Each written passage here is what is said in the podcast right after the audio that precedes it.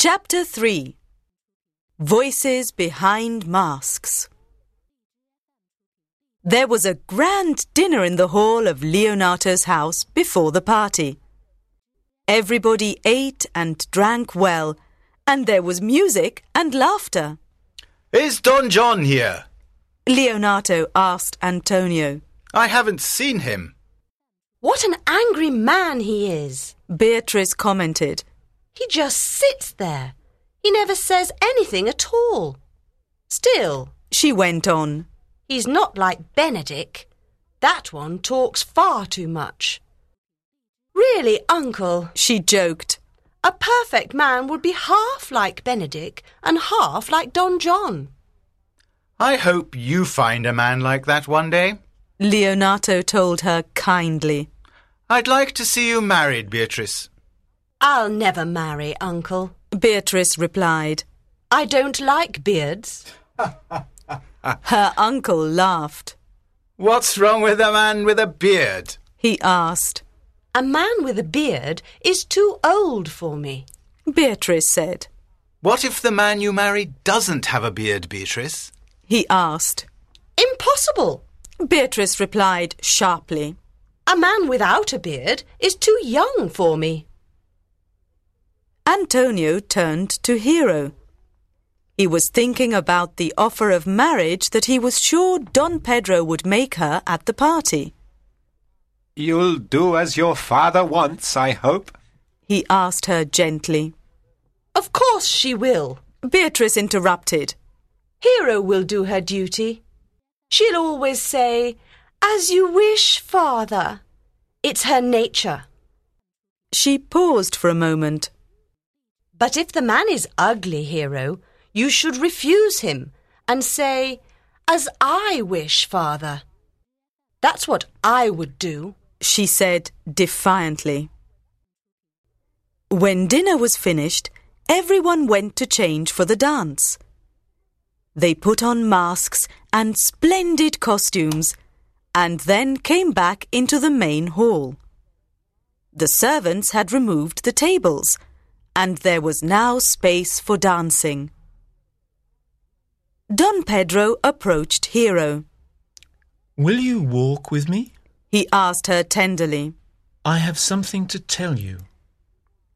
I'll walk with you if you are handsome and if you don't talk too much, Hero told him. I want to talk about love. Don Pedro said gently. He led her away from the other people in the hall. Soon everyone was involved in exciting conversations. Don Pedro's servant, Balthazar, was also wearing a mask. Balthazar was in love with Margaret, one of Hero's ladies in waiting. He came up to Margaret and began to speak to her. I wish you liked me. He began. It's a good thing for you that I don't like you, Margaret replied. You see, she joked, I have a lot of bad qualities. Bad qualities? Balthazar repeated. What are they? I say my prayers out loud, Margaret told him. I loved you before you told me that. Balthazar said. But now I love you even more.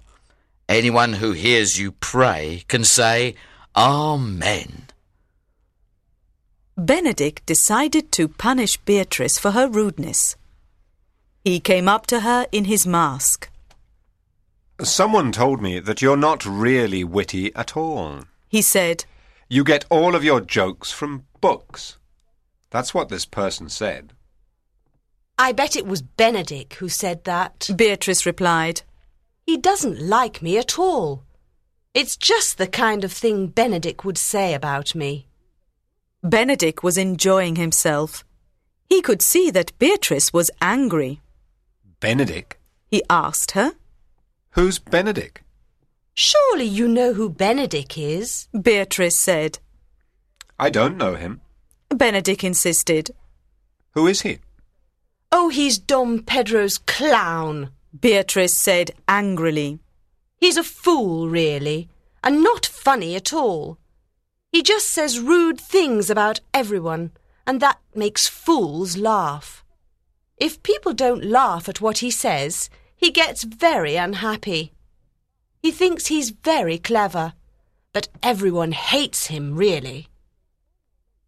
The music and dancing went on until very late in the night.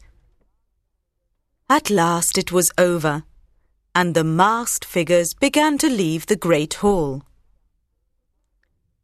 Don John had been watching the dancers with his friends Conrad and Borachio. Don John had seen Don Pedro talking to Hero. He was sure that the prince was in love with her.